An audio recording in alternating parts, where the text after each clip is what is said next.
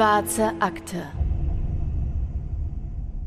Jakob ist 78 Jahre alt und hat in seinem Leben viel Zeit draußen an der frischen Luft verbracht, hat sich liebevoll um seine Pflanzen und Blumen gekümmert, sie gehegt und gepflegt. Jetzt genießt der pensionierte Gärtner aber seinen wohlverdienten Ruhestand. Er lebt in einer Wohngegend, die voll mit deutschen Auswanderern ist. Fühlt sich fast so an, wie in einer deutschen Kleinstadt zu leben. Und das mitten im großen Cincinnati. Hier in Ohio, so weit entfernt von der einstigen deutschen Heimat, möchte Jakob nun die Ruhe genießen. Aber diese Ruhe wird noch gestört. Eines Tages klopft seine lang verschollene Nichte an die Tür. Zumindest behauptet sie das. Aber Jakob kann sich an gar keine Nichte erinnern. Setzt ihm das Alter etwa schon so zu? Je mehr diese Frau redet, desto unsicherer wird er. Vielleicht hat die Frau ja doch recht. Hin und wieder vergisst er tatsächlich schon mal was. Vielleicht sind diese Erinnerungslücken längst viel größer, als er angenommen hat. Die Frau ist aus Deutschland und steht nicht allein vor Jakobs Tür. Sie hat nämlich ihren kleinen Sohn dabei. Ihm fällt das silberfarbene Kreuz auf, das die Frau um den Hals an einer Kette trägt. Eine gläubige Christin. Das gefällt ihm. Sie wird eine Weile in der Stadt bleiben, sagt sie. Sie möchte ihrem Onkel gerne so lange helfen, die Wohnung sauber halten, für ihn einkaufen gehen und sich um ihn kümmern. Ein paar Monate später, am 3. Juni 1937, ist ein Glas Orangensaft das letzte, was Jakob trinken wird. Der letzte Gedanke, der ihm durch den Kopf schwirrt, ist, dass irgendwas nicht stimmt. Kurz danach ist alles schwarz. Herzerkrankung wird als offizielle Todesursache vermerkt. Aber das ist falsch, wie sich später noch herausstellen wird.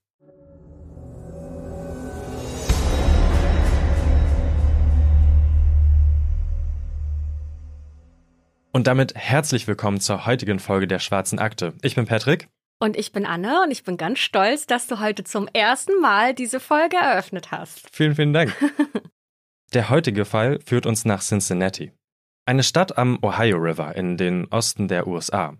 Es sind die 1930er Jahre. Eine Zeit, in der Wirtschaftskrisen und Massenarbeitslosigkeit auf der Tagesordnung stehen. Der Wunsch nach Unterhaltung und Ablenkung ist groß. So entsteht in der Zeit zum Beispiel der Disney-Film Schneewittchen und die sieben Zwerge. Auch die Musik ist ein wichtiger Stimmungsheber. Swing begeistert die Massen in den USA und erlebt seinen Höhepunkt. Die Damenmode betont nun wieder mehr die weiblichen Rundungen. Die hohe Taille wird in den Fokus gestellt und die Mode zeugt von Eleganz. Der Fall, über den wir heute sprechen, beginnt im Herbst 1932. Ernst ist um die 70 Jahre alt und er freut sich bester Gesundheit. Er wohnt in einem sehr schönen Haus, das auch ihm gehört, und zwar im deutschen Viertel von Cincinnati. Im ersten Stock befindet sich eine Arztpraxis, was ziemlich praktisch ist, sowas direkt im Haus zu haben, nur für den Fall der Fälle. Das Haus ist jedoch ziemlich groß für ihn allein. Daher vermietet er ein Zimmer unter, und zwar an ein nettes deutsches Einwandererpärchen, Anna und Philipp. Sie zahlen ihm nicht nur Miete, sondern helfen ihm auch im Alltag. Vor allem die Frau ist fürsorglich und um sein Wohl besorgt. Mit der Zeit freunden sich die beiden sogar richtig an. Doch diese Freundschaft soll leider nicht von langer Dauer sein. Denn nur wenige Monate nach ihrem Einzug, am 6. Mai 33, da verstirbt Ernst plötzlich. Als Todesursache wird Kehlkopfkrebs vermerkt. Da er sonst niemanden mehr hat, vererbt er sein Haus diesem jungen Pärchen, welches zuletzt bei ihm gewohnt hat. Wir machen einen kleinen Zeitsprung. Vier Jahre später. Albert ist 72 Jahre alt und pensionierter Bahnwärter. Sein Ruhestand ermöglicht ihm aber leider kein Leben in Saus und Braus, denn er muss mit einer eher kleinen Rente zurechtkommen. Er versucht sein Glück hin und wieder in den Spielcasinos, um seine Rente etwas aufzubessern. Und dort lernt er eine Frau kennen, die in der Pflege arbeitet und ihm ihre Dienstleistung anbietet. Da sie ebenfalls ursprünglich aus Deutschland stammt, fühlt sich Albert wohl dabei und nimmt ihre Hilfe gern in Anspruch. Sie kocht ihm deutsche Hausmannskost und hilft im Alltag. Ihre Beziehung zueinander ist freundschaftlich, driftet einige Zeit später aber ins Flirten ab. Denn sie schreibt ihm zum Beispiel Mein lieber süßer Daddy und unterschreibt am Ende mit All meiner Liebe und Küssen, deine Anna. Dem älteren Herrn gefällt das, ihm gefällt, von ihr umsorgt zu werden und dass sie für ihn da ist, ihm zuhört, und daher leiht er ihr gern die tausend Dollar, die sie so kurzfristig braucht. Das letzte, das Albert am 27. März 1937 sehen wird, ist das leckere Essen auf seinem Teller vor ihm. Kurz darauf schließt er für immer die Augen. Knapp zwei Monate später stirbt Jakob, der pensionierte Gärtner vom Anfang der heutigen Folge. Er hinterlässt seiner verschollenen Nichte, die sich in den letzten Monaten um ihn gekümmert hat, 17.000 US-Dollar Bargeld. Ein Monat später freut sich der 67-jährige Georg über die Gesellschaft seiner neuen jungen Pflegerin Anna. Sie kocht für ihn und hält das Haus sauber. Sie verstehen sich gut, die deutsche Heimat verbindet. Doch leider verstirbt auch Georg ganz plötzlich am 6. Juli 1937. Seine freundliche Pflegerin, die sich so gut um ihn gekümmert hat, erbt um die 15.000 US-Dollar. Mit den 17.000 Dollar davor entspricht das einem heutigen Wert von immerhin fast 700.000 Dollar. Und vielleicht habt ihr es euch schon gedacht. Bei der jungen Pflegerin handelt es sich immer um ein und dieselbe Anna. Sie ist um die 30 Jahre alt und scheint wie vom Pech verfolgt. Ja, das Pech geradezu auszustrahlen. Wo sie auftaucht, sterben die Männer nur kurze Zeit später ganz plötzlich. Es ist Zeit, dass wir uns diese Frau einmal genauer ansehen. Anna wird am 7. Juli 1906 in Füssen in Süddeutschland geboren. Füssen habt ihr vielleicht schon mal in Verbindung mit Schloss Neuschwanstein gehört. Das ist nämlich gleich nebenan. Anna ist das jüngste von insgesamt zwölf Kindern. Einige ihrer Geschwister sind sogar schon vor ihrer Geburt verstorben, zwei weitere Brüder werden später am Ersten Weltkrieg fallen. Als jüngstes Kind der Familie ist Anna es gewohnt, ihren Willen zu bekommen. So viele Geschwister vor ihr mussten sich beweisen und für ihre Anliegen kämpfen, damit haben sie der Jüngsten im Bunde den einfacheren Weg geebnet. Anna stammt aus einem vermögenden Elternhaus. Ihr Vater ist Möbelhersteller, ihre Mutter kümmert sich um die Kinder. Sie wächst in einer katholischen, konservativen Familie auf und durchlebt eine ganz normale Kindheit.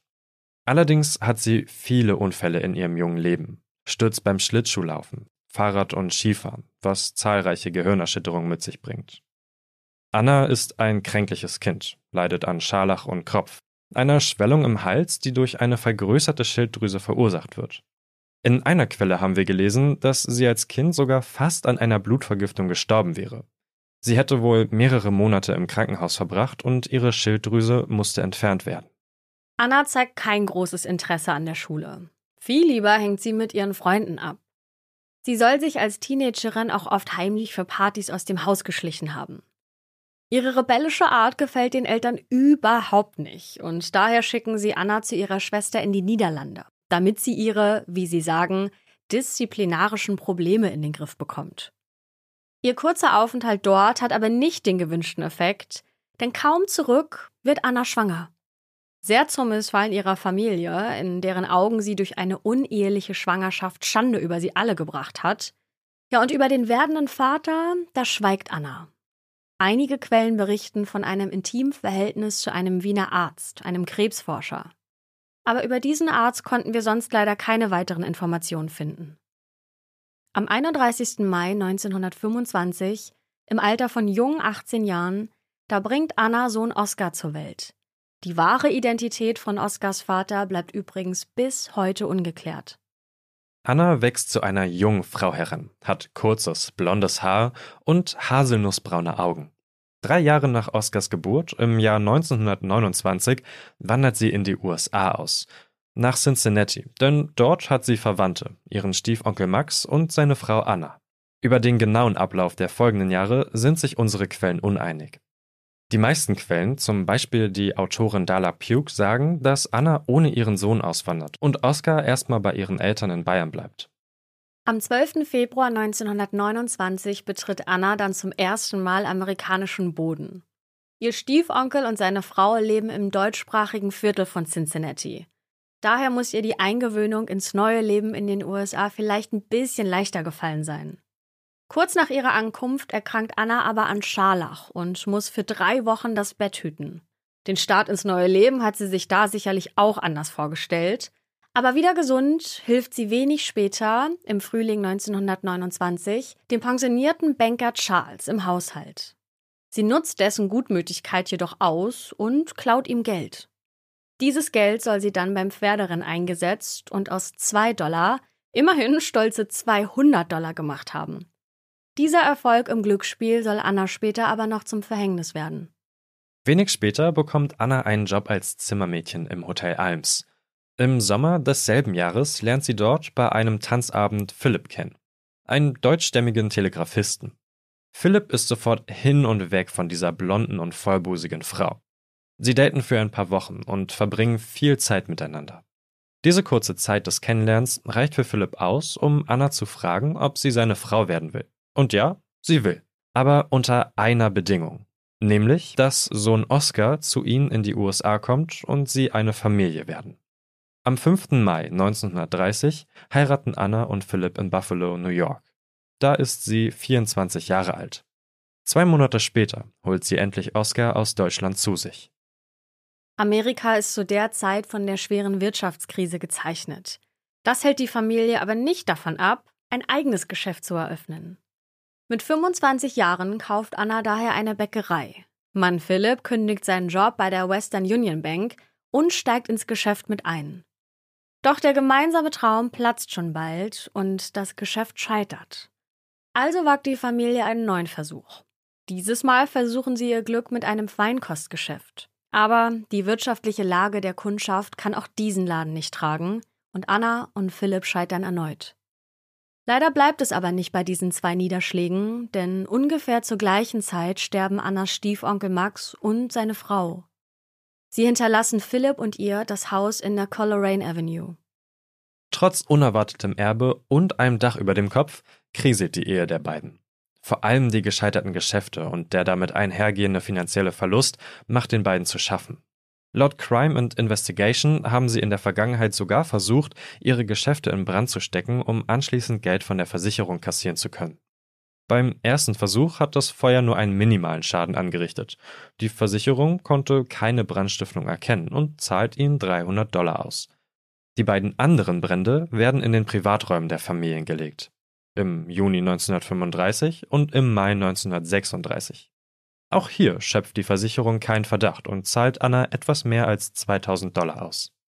Beflügelt von diesem Versicherungsbetrug versucht Anna ihren Mann nun dazu zu bringen, eine Lebensversicherung abzuschließen, und zwar in Höhe von 25.000 Dollar.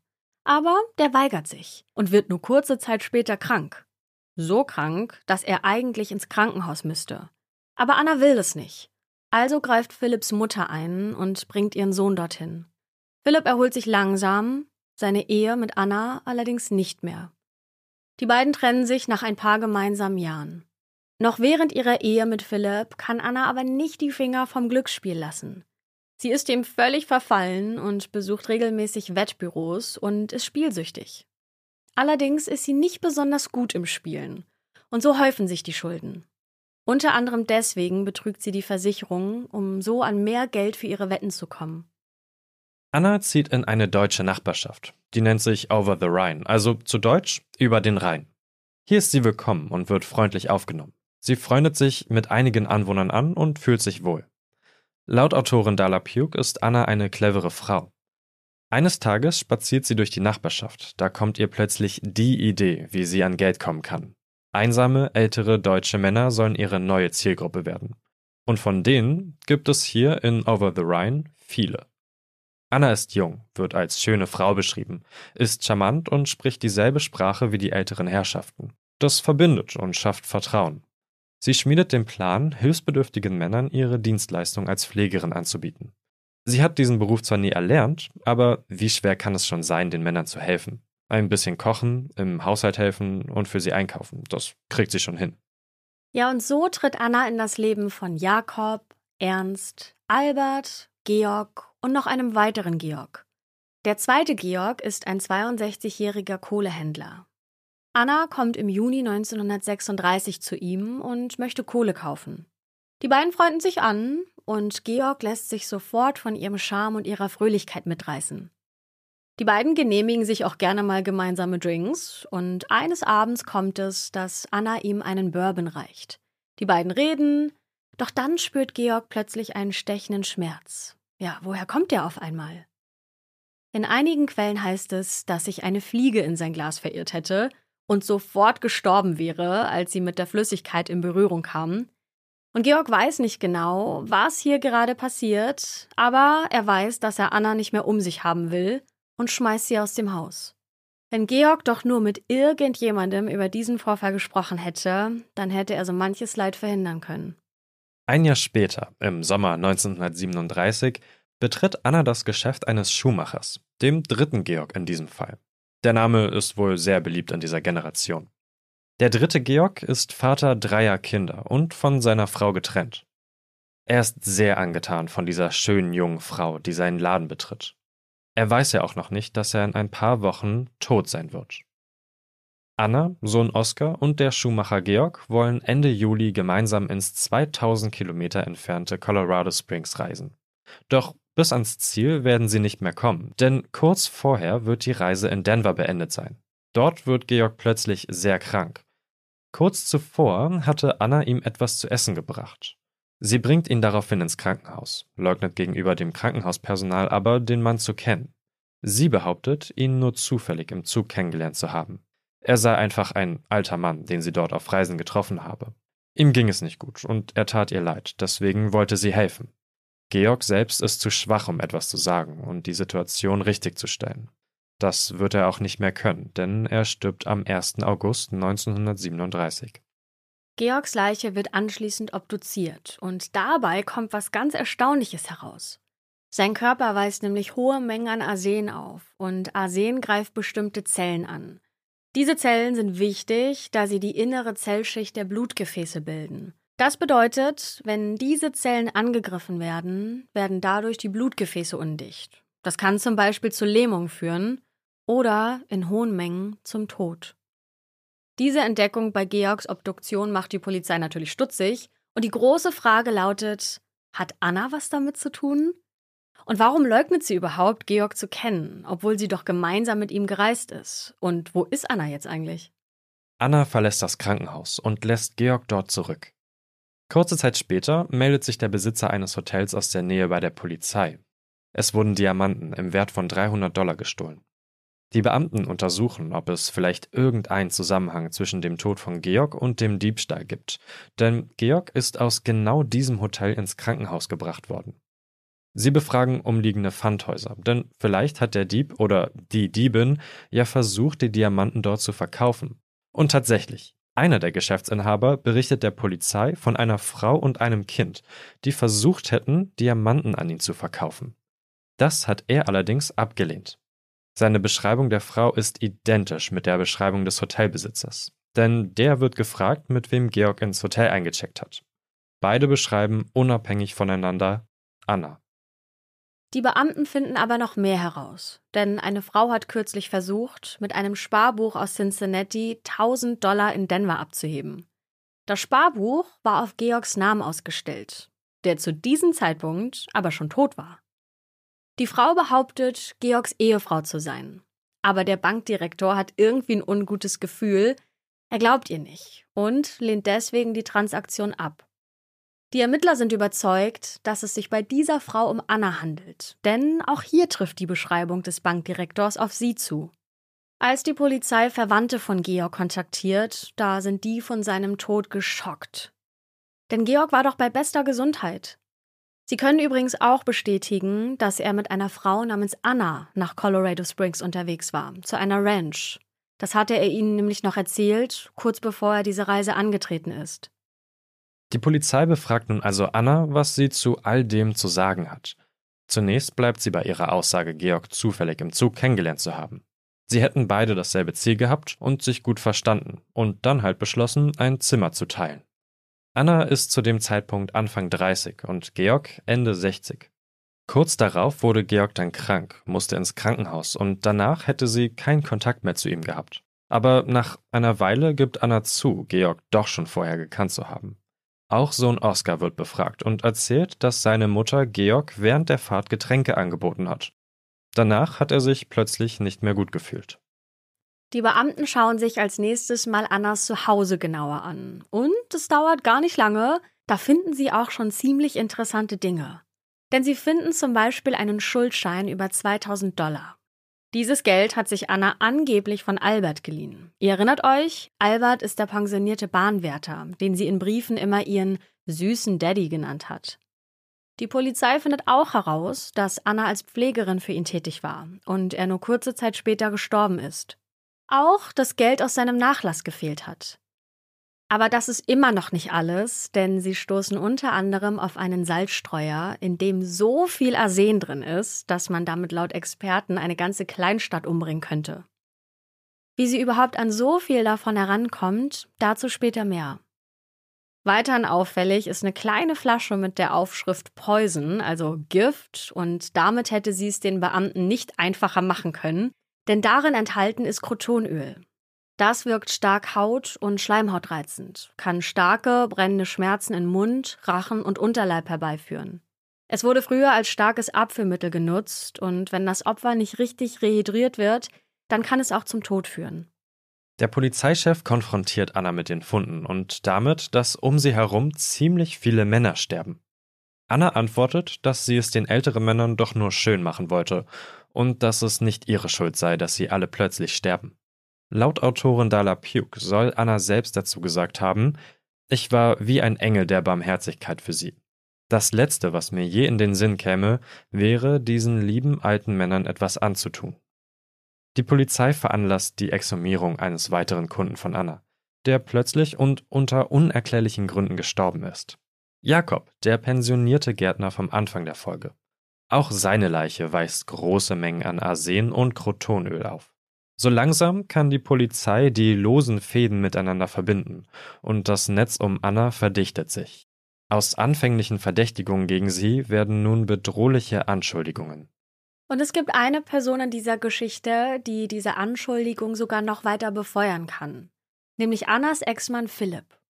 Er erzählt den Beamten, dass er seiner Ex-Frau einmal Crotonöl abgenommen habe, weil er die Befürchtung hatte, dass sie ihm irgendwas mit diesem Abführmittel antut. Er hat es in einem Schrank auf der Arbeit versteckt, damit Anna nicht mehr herankommt. Und ein Apotheker, der kann ebenfalls bestätigen, dass Anna das Öl im Juli 36 bei ihm gekauft hat. Sie hat dem Apotheker erzählt, dass ihr Mann ein deutscher Drogist sei, der das Öl in seiner Praxis verwendet.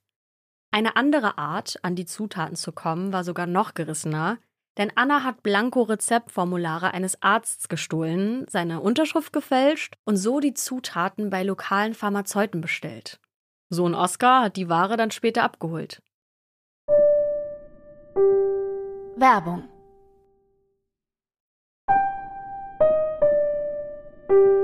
Werbung Ende. Philipp erzählt weiter, dass Anna ihn gedrängt hätte, Lebensversicherungen auf ihn abzuschließen. Als er sich geweigert hat, zeigt er ähnliche Symptome wie Annas Kunden, die kurz darauf gestorben sind. Im Krankenhaus hat sich dann auch bestätigt, dass er vergiftet wurde. Kurz danach haben sich die beiden dann ja getrennt. Mit Philipps Aussagen, den Ergebnissen der Obduktion, der Exhumierung und den Fundstücken aus Annas Wohnung hat die Polizei nun genug in der Hand, um sie zu verhaften. Anna wird am 10. August 1937, nur wenige Tage nach dem Tod von Schuhmacher Georg, in Cincinnati festgenommen und wird schon bald vor Gericht stehen. Anna wird wegen Mordes an Jakob angeklagt, da es hier genug Beweise für sie als Täterin gibt. Zwei Monate später beginnt dann ihr Prozess, am 11. Oktober 1937. Insgesamt wird er vier Wochen dauern. Kurz vor ihrem Prozess sagt Anna laut Autorin Dala Puke zu einem Reporter Folgendes. Es hat lange gedauert, bis ich erkannt habe, dass es falsch ist, gut zu den Menschen zu sein.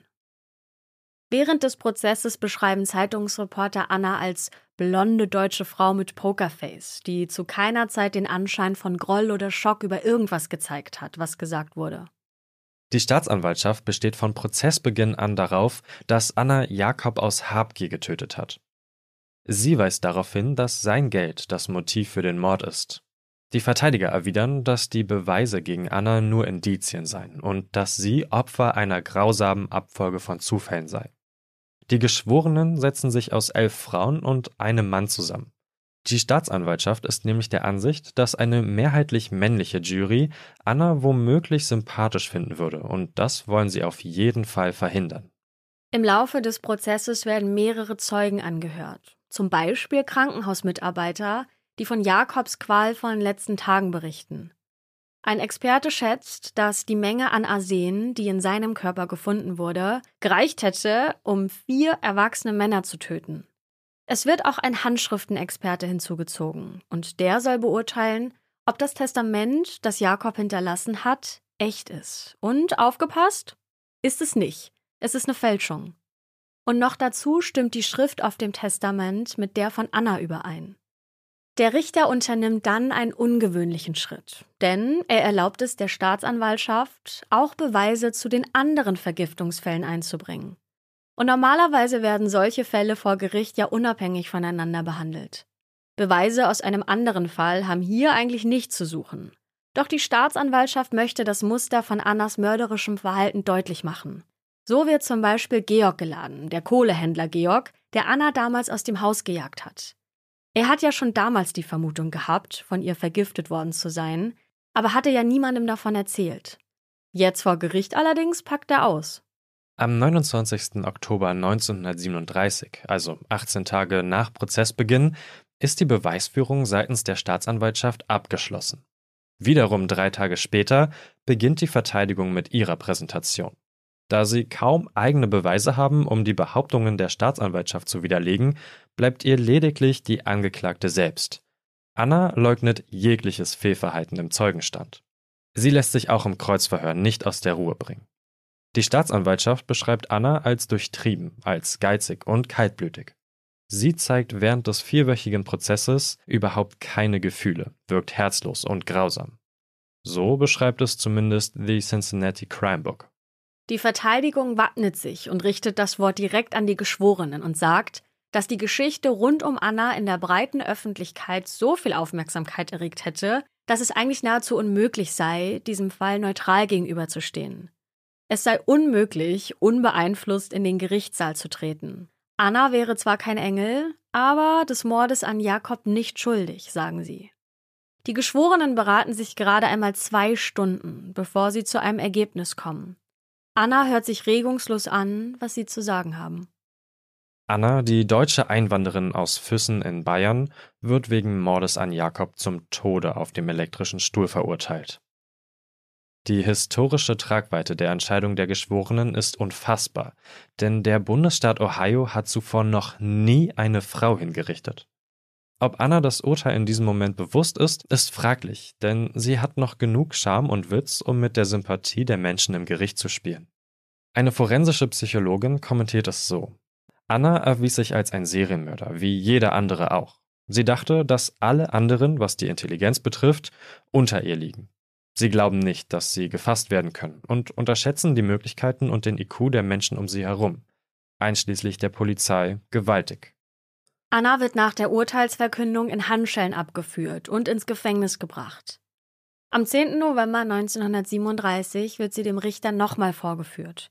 Aber nicht, damit nochmal verhandelt werden kann, sondern damit er ihr endgültiges Schicksal besiegeln kann. Anna hingegen beteuert nach wie vor, dass sie unschuldig ist, und knapp drei Wochen später, am 1. Dezember 1937, wird sie in das Ohio State Gefängnis verlegt. Eigentlich soll sie schon drei Monate später, am 10. März, hingerichtet werden. Da wäre sie 31 Jahre alt. Aber ihre Anwälte legen Berufung ein, weshalb der Tag der geplanten Hinrichtung verstreicht. Annas Fall durchläuft nun mehrmals das Gerichtssystem von Ohio, bevor er vor den obersten Gerichtshof der Vereinigten Staaten gebracht wird. Der oberste Gerichtshof gibt dem Bundesstaat Ohio aber Recht und lehnt es ab, Annas Hinrichtung zu verhindern.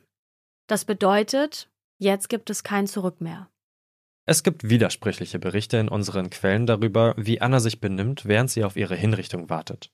In einigen Berichten haben wir gelesen, dass sie darum fleht, ihren Sohn Oscar ein allerletztes Mal sehen zu dürfen. In anderen Berichten wird behauptet, dass sie sich anschließend darüber lustig gemacht habe und sarkastisch gefragt hätte, sehe ich aus wie jemand, der verzweifelt ist? Dennoch bittet sie kurz vor ihrer geplanten Hinrichtung um Gnade. Sie wendet sich dafür an den Gouverneur von Ohio, um einen Aufschub ihrer Hinrichtung zu erreichen. Der Gouverneur kommentiert ihre Bitte so. Dies war eine der schwierigsten Entscheidungen, die ich je zu treffen hatte.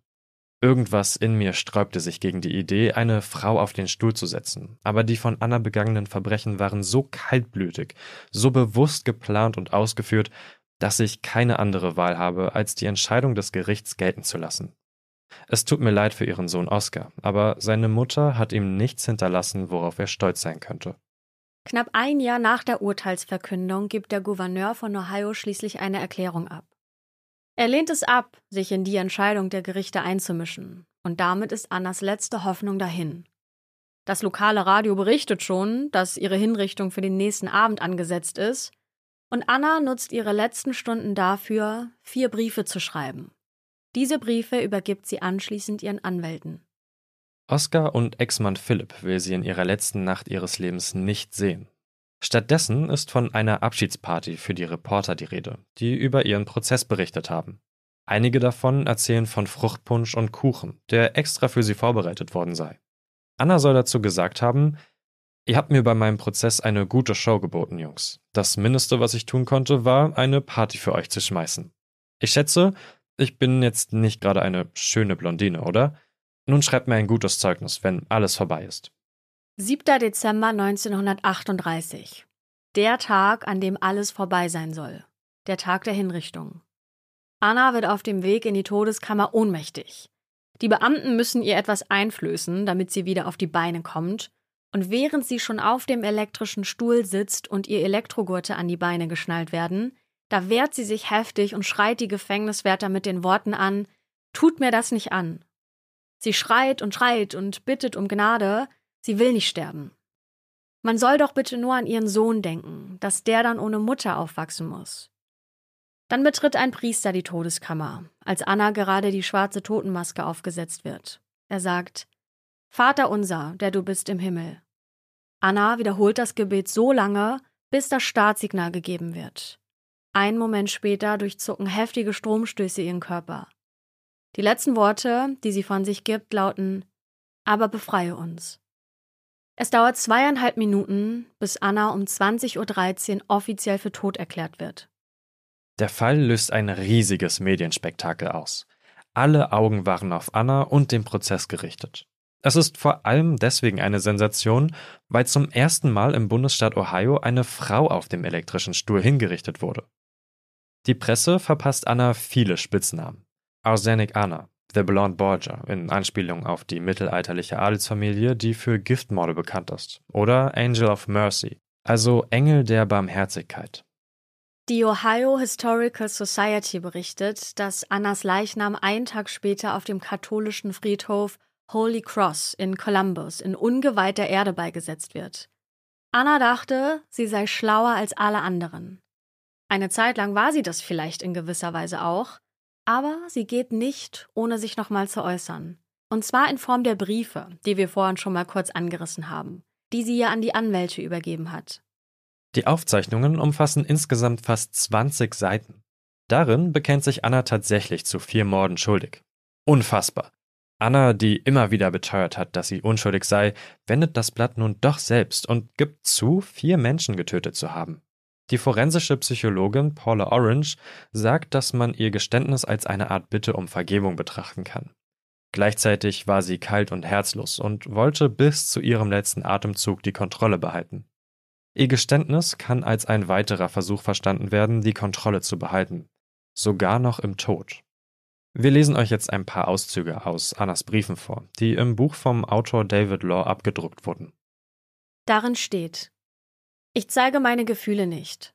Meine Schwierigkeiten im Leben, beginnend mit der Geburt meines Kindes, haben mich gelehrt, meine Gefühle zu kontrollieren. Ich weiß nicht, was mich dazu gebracht hat, das zu tun. Ich versuche nicht, mich oder meine Handlung zu entschuldigen. Das war nicht ich. Es kommt mir alles wie ein schrecklicher Traum vor.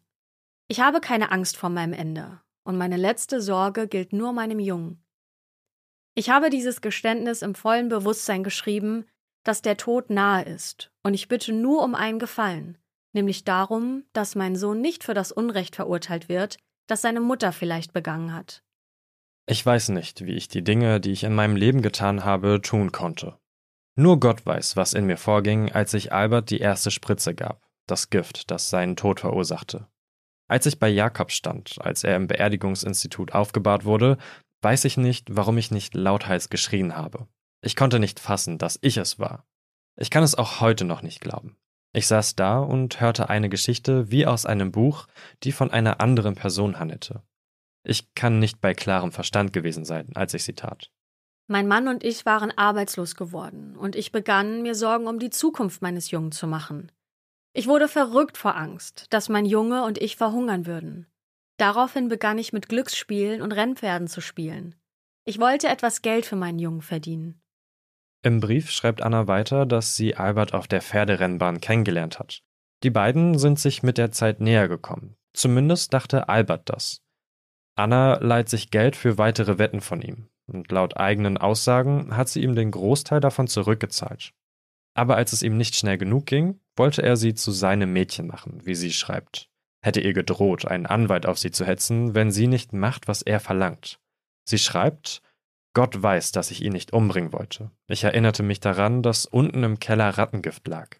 Irgendwas in meinem Kopf sagte mir immer wieder, gib ihm ein wenig davon und er wird dich nicht mehr belästigen. Ich weiß nicht, was mich dazu gebracht hat, aber ich habe etwas von dem Gift in die Austern getan. Anna schreibt in ihren Briefen immer wieder von dem inneren Kampf mit sich selbst, ihren Problemen zu akzeptieren, was sie getan hat. Doch ihr Kampf war anscheinend immer nur von kurzer Dauer. Denn wie wir wissen, sind anschließend noch weitere Männer gestorben. Sie hat Jakobs Sparbücher gestohlen, was er schließlich bemerkt hat. Sie hatte Angst, dass er sie verrät und anzeigt, und damit war sein Schicksal für Anna besiegelt.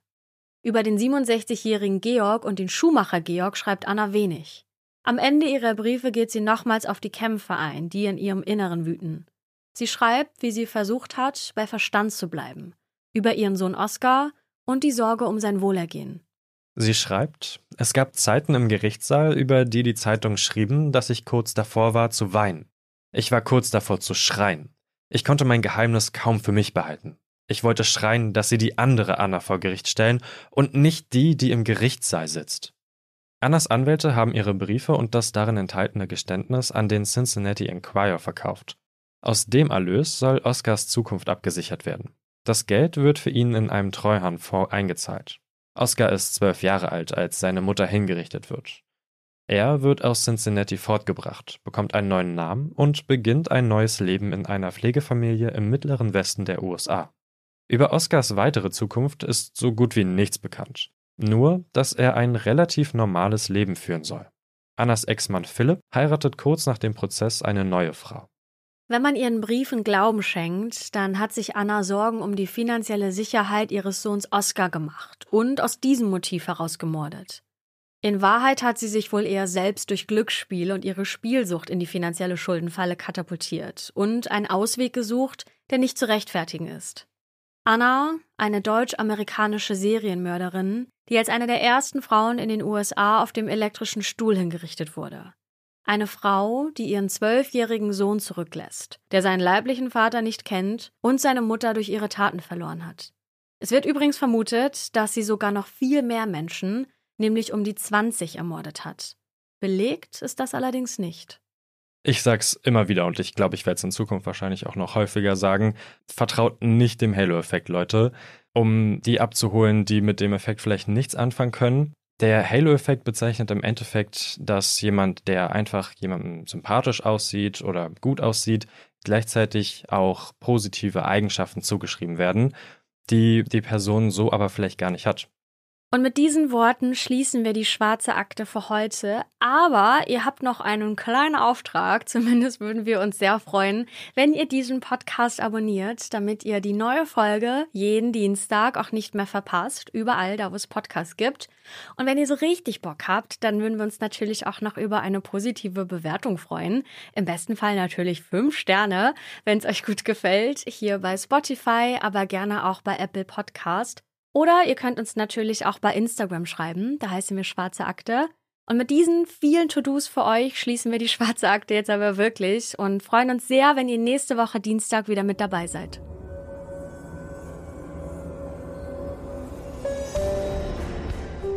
Wir sind eure Hosts Anne Luckmann und Patrick Strobusch. Redaktion und Schnitt Anne Luckmann. Mit der Stimme von Pia Rona Sachse. Ausführender Produzent Falco Schulte. Die Schwarze Akte ist eine Produktion der Julep Studios.